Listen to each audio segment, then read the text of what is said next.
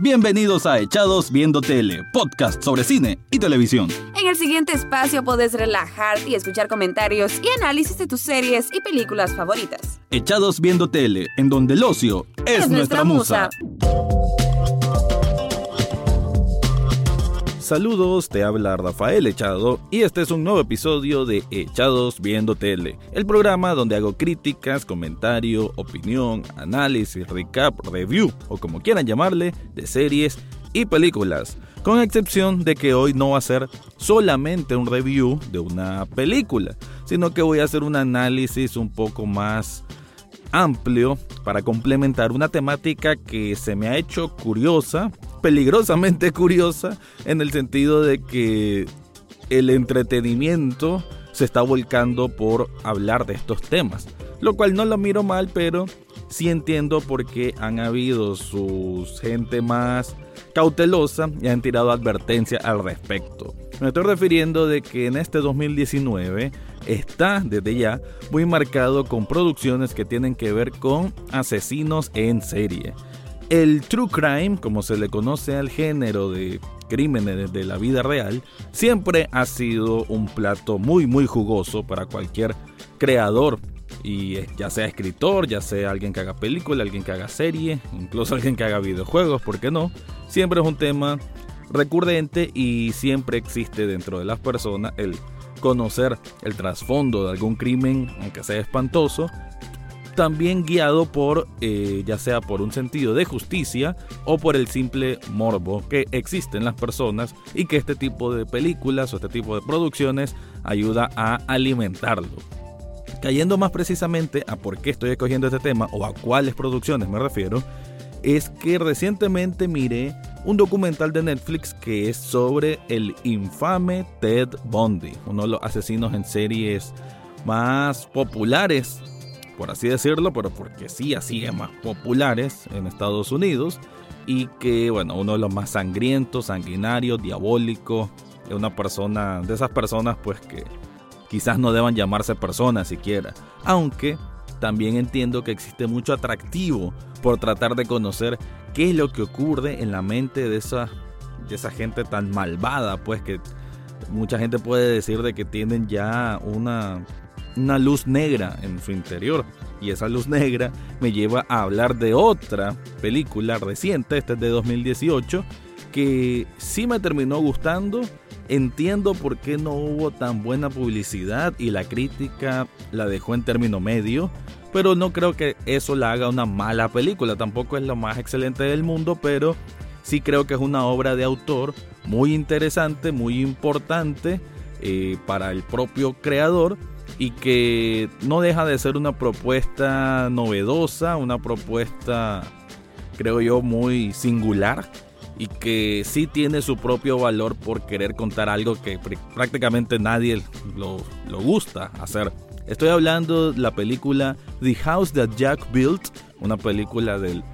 siempre polémico director eh, Lars von Trier y que debutó en el Festival de Cannes 2018 y ahí hubo gente que supuestamente salió despavorida o salió súper asustada pues de la sala de cine cuando se proyectó porque decían que era muy grotesca, porque decían que era asquerosa, porque decían que la temática que estaba abordando era demasiado fuerte, muy intensa. Y sí hay algo de esos elementos, pero también hay mucha exageración. O igual, las relaciones públicas para vender la película era precisamente decir eso, que hubo personas que se asustaron con la misma. Pero además de esos dos, ya les mencioné el documental de Netflix que se llama Conversaciones con un asesino, las, las cintas de Ted Bundy, que son cuatro episodios, si no estoy mal, en donde eh, el documental trata de una entrevista que hicieron unos periodistas en donde grabaron a Ted Bundy hablando ya sea en tercera persona, él sobre todo se abre a decir qué es lo que hizo. Cuando habla en tercera persona, como que no es él precisamente, y ahí vamos descubriendo pues todas las atrocidades que cometió este hombre y,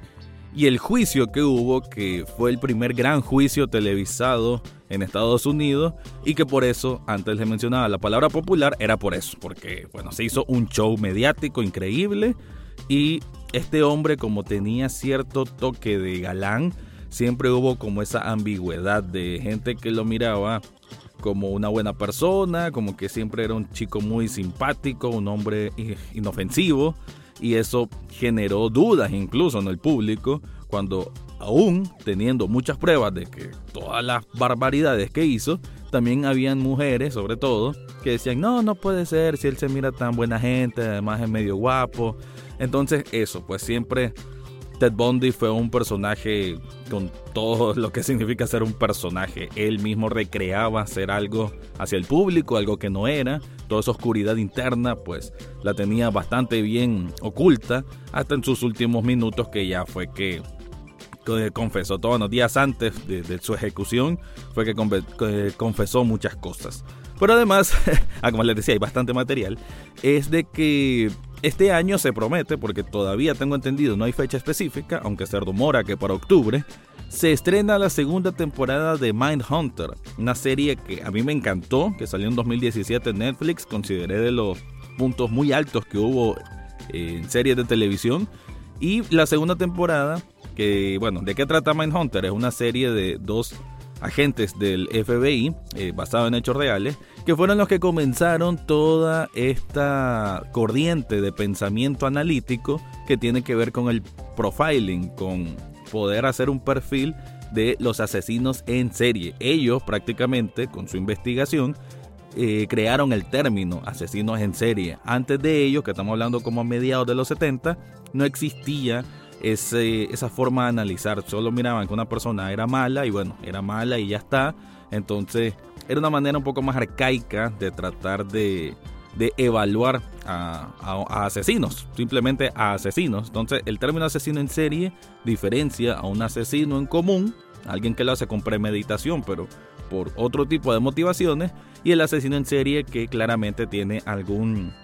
algún desvío de corriente de pensamiento, tiene algún trauma, tiene algún problema psicológico y no con esto se justifica ni mucho menos, pero sí de que ellos tienen una condición distinta al, por así decirlo, asesino común, que tampoco un asesino obviamente eh, es una persona cuerda, pero sí de que el asesino en serie tiene otros factores que van más allá y que lo hace incluso peores personas que el asesino ordinario. Entonces la segunda temporada de Mindhunter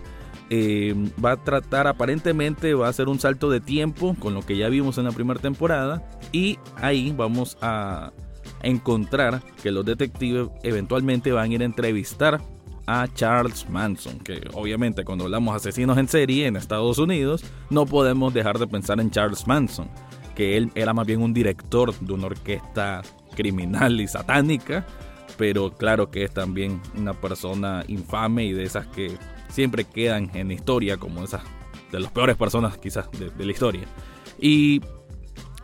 a Charles Manson lo vamos a ver entonces en esta segunda temporada de Mindhunter. Vamos a ver casos de los asesinatos de los niños en Atlanta, que sonó mucho también en Estados Unidos. Y también del hijo de Sam. Otro, el hijo de Sam es un seudónimo para otro hombre que cometió otra serie de asesinatos. Y bueno, como les digo, hay muchos asesinos en serie que se están poniendo, no de moda, pero sí están coincidiendo en este 2019. Y la última coincidencia es con respecto a la película Once Upon a Time in Hollywood, que se estrena este año, creo que en junio, en julio, que es la próxima película de Tarantino, en donde no exactamente va a tratar de, de Charles Manson, pero sí va a aparecer en la película porque eh, la ambientación que va a tener esta película es con referente a Sharon Tate. Eh, Sharon Tate fue la, una de las víctimas de la familia, en nombre de la secta de Charles Manson, que Sharon Tate fue la esposa de Roman Polanski y bueno, si quieren leer o conocer algo grotesco, pues sepan de que esa historia es bastante, bastante así. Y la película de Tarantino va a rondar un poco esos temas. Entonces sí va a aparecer Charles Manson, quizás sea una aparición súper breve, pero sí me llama la atención y a raíz de esto es que quise hacer este podcast, este programa, de cómo los asesinos en serie han venido como agarrando cierto nivel de popularidad y que como de una manera quizás de coincidencia, muchos productores o muchos creadores, muchos directores, muchos guionistas empezaron a trabajar alrededor de estos temas y han sacado sus productos en fechas que están muy cercanas una de la otra. Así que como esto también es un programa de análisis, obviamente, cinéfilos y seriéfilos, a continuación voy a hablar un poco de esta película que como les dije no es mala, tampoco es lo más especial del mundo, pero sí es una película que creo yo vale la pena. Hablo de The House That Jack Built, una película de Lars von Trier. Este director ya nos tiene acostumbrado a sorprendernos, a molestarnos, a causar en el espectador un cierto repudio. Él como que no le molesta que la gente odie sus películas. Con Melancolía fue quizás una de las más aterrizadas, una de las que más gustó a la crítica. A mí me gustó la película, creo que tiene uno de los finales más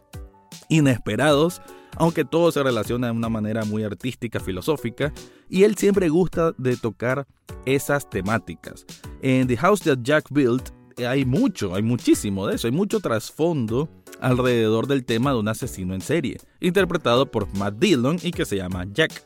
desde la puesta en escena, eh, vemos de que hay una voz en off, como una locución, en que Jack le está comentando a alguien que del comienzo de la película no sabemos quién es, que le está comentando lo que hizo cinco incidentes o seis incidentes en el lapso de 12 años de su vida de todas las personas que él asesinó. Él es un asesino, eso es lo que hace, esa es su motivación de vida y nos van planteando como capítulos en que vemos cómo él, eh, no tanto cómo escogió a sus víctimas, sino lo que hizo con sus víctimas. En medio de todo eso hay mucho análisis, como les decía, es casi intrínseco, pero va de la mano con lo filosófico, con lo teológico, con el aspecto de la supervivencia humana, con el aspecto artístico. Ok, aquí encontramos desde Jack pues haciendo análisis generales, quizás de una manera prepotente y omnipotente, porque existe eso como que él eh, un asesino creo que siempre, de estos asesinos en serie, creo que en su mente siempre se sienten superior a las personas que matan y se sienten con la potestad de matar porque creen de que ellos son una especie de Dios. Creo que, en términos generales, pues, no soy ningún psicólogo, pero creo yo de que sí va de la mano un poco eso. Y en esta película lo dejan un poco más claro de que entre esas grandes dualidades, esas grandes eh, rasgos, como les decía yo, de, corrientes de pensamiento que tiene esta película, creo que uno de los más singulares, uno de los más especiales es de que Jack es un ingeniero. Y como que siempre existe esa disyuntiva, esa juxtaposición con respecto a la comparación con el arquitecto, como que quién influye más a la hora de construir algo. Y es que Jack siempre está edificando lo que él considera su casa perfecta. Y él, siendo una persona con OCD o trastorno obsesivo compulsivo, como que nunca termina de encontrar la pieza necesaria o la forma necesaria para dar con esa casa perfecta. Como les digo, todo esto puede ser una gran metáfora del planteamiento de la película. Es como si fuese una gran metáfora en medio de la narración de asesinato espantoso, pero eso como que la película mucho se, se detiene a pasar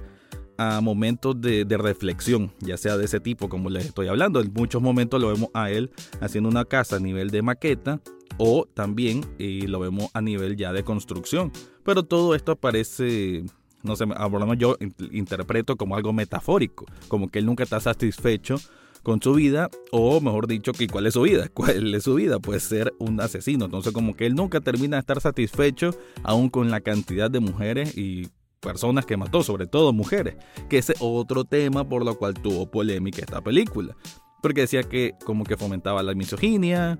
y que era como un discurso muy propio del autor que también como que ya se le ha acusado de, de ese tipo de comportamiento. Y, y creo que es más bien una manera directa y frontal de decir, no es que soy misógino, simplemente estoy interpretando a una persona que,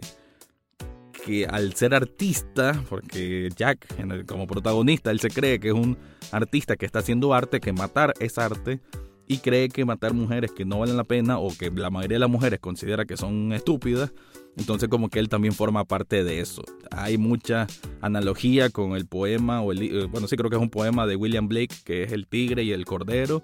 del que el más fuerte pues alimenta al más débil y que el más débil debe sentirse satisfecho que murió por una causa más noble. ¿Y cuál era esa causa más, causa más noble? Pues ser parte de un arte superior. Entonces, como les digo, hay muchas analogías, mucha filosofía, pero la película también se desarrolla con situaciones eh, cómicas, de humor negro, claro, pero cómica, digamos. Uno, el segundo caso, la segunda mujer que mata y que la, la, mata ahorcando, él eh, termina del, trata de limpiar toda la escena del crimen y cada vez que regresa a su van, porque tiene una van de color rojo bastante llamativo, y que de hecho hace un contraste muy lindo, ya en la construcción me refiero de, de la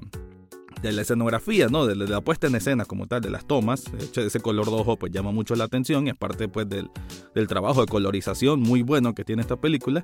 Eh, cuando cada vez que regresa la van para ya irse, él se queda como con un pensamiento que lo va aturdiendo la mente, además que hacen un sonido en ese momento como un chirrido, en donde él cree que dejó un punto de sangre sin limpiar. Entonces, así lo vemos como cinco veces que regresa y se hace una escena más bien jocosa o divertida, como les digo, bajo ese humor negro, ese planteamiento. De ahí tenemos situaciones, Uma Thurman es la primera víctima, por lo menos la primera que nos enseña esta película, que como bien dice Jack, estos son solo cinco incidentes o seis incidentes de los muchos que puedo contar le está contando a, bueno, ya hay que decirle, es Virgilio o Vern, creo que es el nombre. ¿Y cuál es esa otra analogía? Eso que él está contando es un viaje a las profundidades del infierno, porque esto es como una, un paralelismo con el libro de Dante Alighieri, que se llama Infierno, pues, y que él va pasando por eso, y tal llegando a la profundidad del infierno, a la profundidad de la oscuridad, a las profundidades de esa luz negra, que como les decía antes es por... Hay un momento en donde Jack recuerda su infancia, una infancia pues que desde entonces se miraba que no era un niño muy normal, y que él siempre dice que tuvo mucha fascinación por la fotografía. Eso lo vemos más adelante porque le toma fotografía a las mujeres que, a las personas que mata. Eh, las mira como muñecos incluso y le gusta siempre revelar en negativo, porque él decía que de la luz lo que le fascinaba, ya sea luz en una bujía o en el fuego, le gustaba esa luz negra, esa luz negra como que representa el verdadero interior, o en su caso luz negra, pues porque bueno, es una persona terriblemente mala, pues si mata a persona, una persona mala. Entonces como que, como les digo, es una película que tiene mucha poesía artística dentro de un de un, de un cajón que una persona quizás más simple lo mira solo como una serie de asesinatos. Pero creo yo de que el ritmo que lleva, como es algo lento, y la película sí, a veces hace un poco larga, quizás si lo hubieran, acortado un poco más, hubiese sido incluso más interesante, pero creo yo de que ese ritmo ayuda a que entendamos que no es simplemente una cuestión de mostrar a un asesino porque sí, y que al, al término del filme se te haga interesante evaluar más qué es lo que pasaba por la mente de este hombre o cuál era el gran arte del que siempre hablaba, ¿no? Entonces, como les digo, hay mucha... Cuando dije la palabra teología es por eso, pues porque estamos hablando de la analogía con el infierno de Dante, a este incluso se mira físicamente el infierno, eh, esto cuestión de que él es un ingeniero, pero como que tiene esta, este problema con los arquitectos, siempre se ha dicho que Dios es arquitecto, entonces él habla también de, la existencia de Dios, habla, bueno, habla tantas cosas tan interesantes y esto cuando digo habla es cuando le está comentando a, a este Virgilio o no recuerdo bien el nombre, y que hace como esas separaciones entre lo que estamos viendo de, las anécdotas de los asesinatos, hace como esos pequeños recesos para comentarnos cosas así. Habla de la arquitectura gótica, habla de los nazis y sus reliquias o sus templos, hay, hay, mucho, pues hay mucho de qué informarse. De pronto la película se vuelve casi documental. Hay una parte que imagino que fue la que sorprendió demasiado y que asustó a muchos, es cuando hace también una analogía sobre cómo, cómo los tigres o los leones, no recuerdo ahorita, cazan a presas, a ciervos, ¿no? Y los ciervos siendo una familia. Y bueno, hay una escena como una cacería, pues que se hace bastante bueno, muy llamativa por decirlo menos, y que no voy a decir el spoiler, pero que imagino que mucha gente quizás salió horrorizada al respecto. La película termina en un punto quizás no impredecible, pero sí que creo que es satisfactorio después de todo lo que vimos, de, estar aguantando pues dos horas y 20 minutos, pues los últimos 10 minutos creo que se hacen bastante interesantes y creo pues de que es una propuesta, como les decía, única Eh, sabemos que Lars von Trier, sus películas ya tienen ese toque original inherente, pero creo que con The House That Jack Built no es que se superó ni mucho menos, pero sí que fue una proclama muy de autor. Hay momentos en que incluso él muestra, quizás de manera desfachatada, pero bueno, es su filme, muestra sus obras pasadas, muestra eh, escenas de sus películas pasadas y es cuando Jack está haciendo un discurso de que cualquier artista lo que quiere mostrar es parte de lo que tiene en sí. No sé si lo que nos está diciendo Lars von con esto es de que él tiene fascinación por la sangre o por todo lo que estamos haciendo Jack. Creo que por ahí va su mente retorcida. Y como les digo, es una obra muy muy especial para él y que creo que eh, el espectador debe tratar de comprender un poco eso, ¿no? no solo escandalizarse por lo que está recibiendo, sino ir más allá y tratar de leer todas esas capas, así como si fuera una edificación que tiene mucho detalle a analizar. Así que para concluir, solo quiero decir pues de que es una película que espero que puedan ver, que tengan paciencia para verla, que traten de analizar más allá de lo que se está mostrando y que, bueno, que me dejen un comentario. ¿Qué les pareció The House That Jack Built?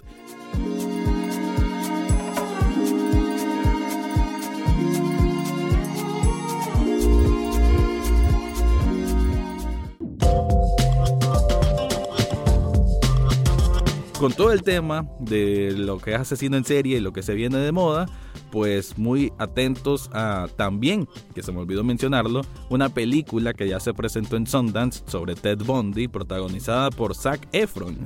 el galán de Zac Efron, que salió en un programa de Disney, ahora hace este personaje. ¿Que ¿Cuál es el peligro? Que lo mencionaba antes. El peligro es de que están aparentemente con todo esto que ya salió el documental y que ahora viene la película y que Zac Efron pues la misma gente de Netflix o los productores de esta película han dicho como que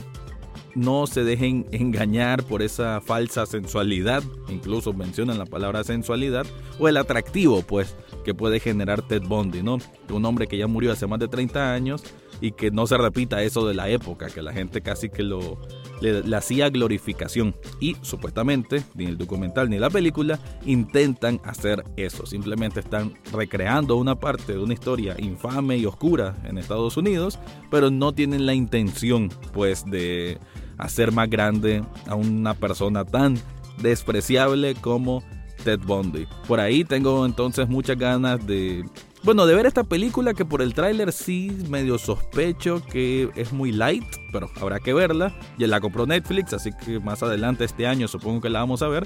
Y lo de Mindhunter, porque es una serie muy buena, producida y dirigida algunos episodios por David Fincher, que ya sabemos qué capacidad tiene. Él hizo Seven, así que ya el tema de asesinos lo tiene muy, también muy presente. Y creo que hizo un loable trabajo con Mindhunter, que espero no decepcione con la temporada 2. Así que ya con esto cierro y disculpen que este episodio se hizo un poco más largo de lo habitual, pero me pareció una temática interesante para abordar. Así que gracias por escuchar y será hasta la próxima semana.